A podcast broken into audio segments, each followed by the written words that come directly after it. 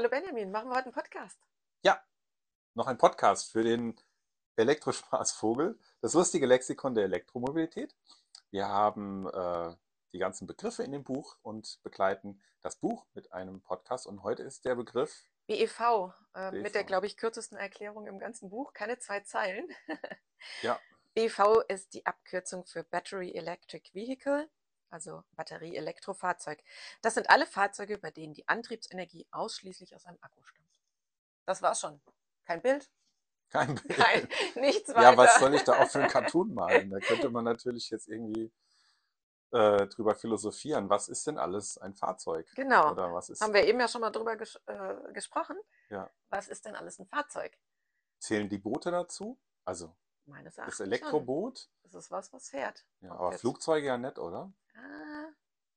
Also übrigens, um gerade mal bei den Booten zu bleiben, es ist total spannend. Ähm, da gibt es auch so eine Entwicklung, dass die äh, Flüsse befreit werden sollen. Ein bisschen krass, aber dass, dass immer weniger Verbrennerboote hm. fahren, äh, finde ich auch total klasse. Also äh, als ich in der Lahn geschwommen bin hier und dann kam so ein normaler, normales Boot, so ein kleines vorbeigefahren, man merkt echt, Ja. auch wenn der schon 200, 300 Meter weg ist, Mhm. das riecht, also nicht nur wie beim Verbrenner nach diesen Abgasen, sondern man hat richtig so einen Ölgeruch in der Nase. Ich weiß nicht, also gefühlt müssen die da irgendwas verlieren.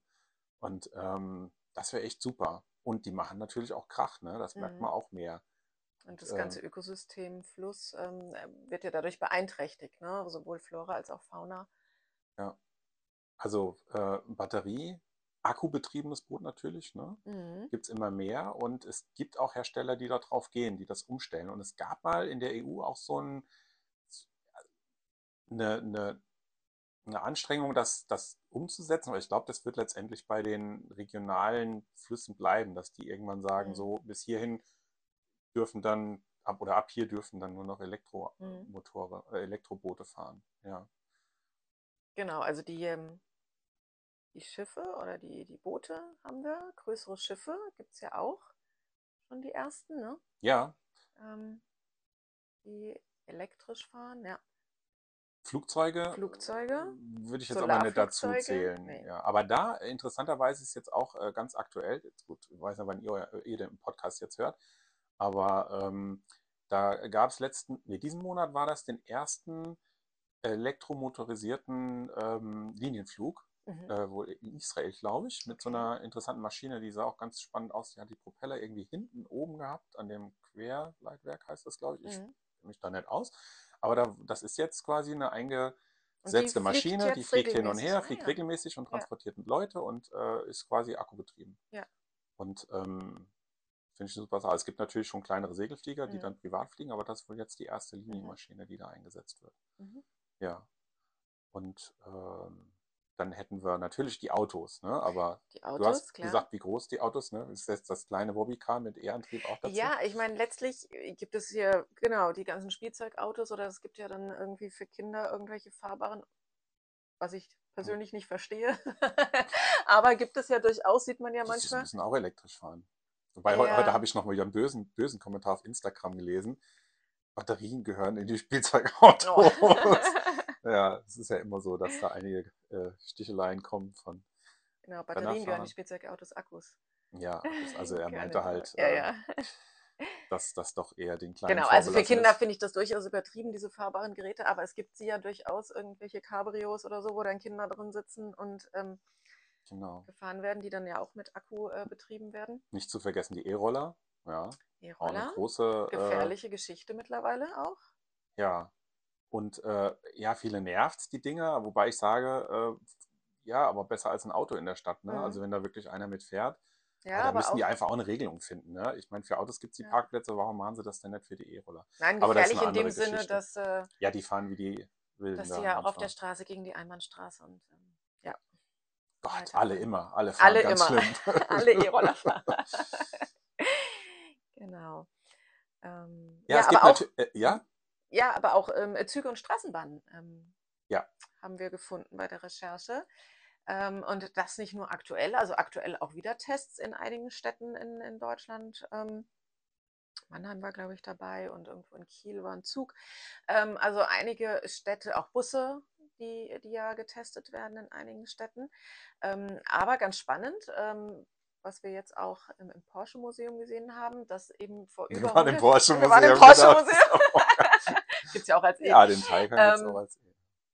dass vor über 100 Jahren äh, die äh, Autos ja auch mit, mit Elektromotor gefahren sind und Ja. eben auch Straßenbahnen in Karlsruhe zum Beispiel vor über 100, äh, nee, das war ja, glaube ich, später, aber egal, auch da gab es dann schon mal. Also die, diese ganze Mobilität, ähm, das was so der Anfang, das war viel mit Akku und äh, batterieelektrischen Fahrzeugen. Mhm. Bis zu einem gewissen Moment. Ich, also ich vermute mal, ich habe mich jetzt da nicht mit beschäftigt, aber ich vermute, es liegt einfach an der Akkuqualität, die es damals gab, dass das relativ schwierig war, A, zu laden, weil die Leute die Mhm. Infrastruktur nicht zu Hause hatten. Oder halt jetzt öffentliche Verkehrsmittel, das, da musste ja auch der Strom immer vorhanden sein, das musste funktionieren. Und B, waren wahrscheinlich die Akkus, die da verwendet wurden, nach 100 Zyklen durch. Mhm. Und dann auch teuer. Und ähm, aber es war, wie auf diesen ersten Verbrennerkutschen gab es davor auch schon welche mit äh, Genau, also. Porsche hat mit ähm, Elektromotoren angefangen. Und die Elektromotoren waren, waren schon gut entwickelt. Die gab es ja auch in den Industrie äh, oder als die Industrie anfing, äh, Industrialisierung, dass äh, viel mit Elektromotoren gearbeitet wurde. Und ähm, dann kam aber irgendwann der Verbrennermotor. Und das Interessante ist, wenn man das so nebeneinander sieht, die, die äh, in dem Museum dann auch diese Komplexität, Komplexität von dem, Genau. vom Verbrenner zu dem Elektromotor. Aber das hat sich durchgesetzt. Dann kam ganz schnell der Wechsel und von wie Schalter umgelegt war das so in dem Museum. Von da an gab es Ja. dann die Verbrenner und äh, sehr vorangetrieben, vermute ich, durch die ähm, Ölindustrie, dass die gesagt haben, hier, das ist ein wachsender Markt und da können wir äh, Mhm. gut was verkaufen. Wahrscheinlich auch aus Amerika. Und es ist letztendlich für jeden dann auch praktisch gewesen, ne? Mhm. Praktischer als eine Batterie oder vielleicht sogar die Stromversorgung zu Hause, dann irgendwo hinzufahren und zu tanken. Ja, aber Ja. spannend finde ich ja auch, dass es dann vor einigen Jahren, sind ja jetzt schon mehrere Jahre, dann wieder so als Innovation Ja, dargestellt wurde, die Genau. Elektromobilität. wenn du den Porsche von damals herholen willst, würdest du sagen, das Ja. haben wir alles schon gebaut. ja. Was machen die hier? Aber der wird wahrscheinlich auf die Akkus gucken. Der wird gucken, was Ja. habt ihr denn da? Und dann wird er natürlich, ich denke, dann wird er sagen, aha, ja, jetzt ist, jetzt funktioniert das. Und jetzt wird es wahrscheinlich auch nicht mehr zurückgehen. Ne? Ähm, das wird schon.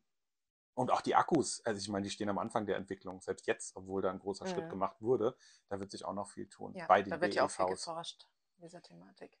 Und das ist der Kern. Der Kern ist, sage ich ja auch immer, wieder im Podcast, der Akku ist das, was früher der Motor war. Da Mhm. steckt das Know-how drin. Ja. Der Elektromotor, das ist, Wir haben ja gerade gesagt, gibt es seit.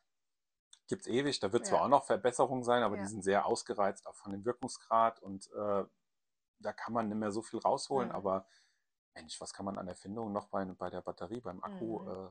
äh, ähm, ja, In Bezug entdecken? auf Rohstoffe und Ja. ähm, Man hört ja alle naslang auch, dass irgendwo ein, jetzt wieder ein neuer Feststoffakku Ja. kommt und der jetzt die Revolution bringt. Und es, es sind zwar viele Meldungen, aber so richtig kam noch nichts. Aber ähm, was ich, das ist, glaube ich, normal bei einer Entwicklung. Es muss halt erstmal getestet werden. Das Mhm. braucht Zeit. Ja. mhm. Das BEV. BEV, siehst du mal, sind äh, nur eineinhalb Zeilen in deinem Buch und jetzt haben wir doch.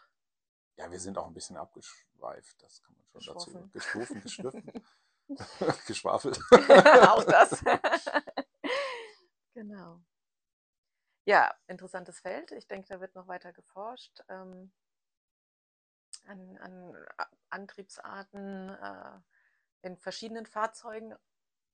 Ja, macht weiter. Ein, ein, ein Aufruf an alle Entwickler. Ich bin ja selber Produktentwickler, aber ich, ähm, weil ich habe hab zwar auch mit Akkus zu tun, aber leider Mhm. keine Fahrzeuge. Das heißt leider, ich bin ja auch froh mit meiner Arbeit, aber ähm, da kommen, glaube ich, auch eher die Chemiker und ähm, die Physiker Ja. nochmal zum Einsatz jetzt erst, Materialforschung, ja. bevor dann die Ingenieure das Ganze verpacken Ja. und äh, einbauen, ja.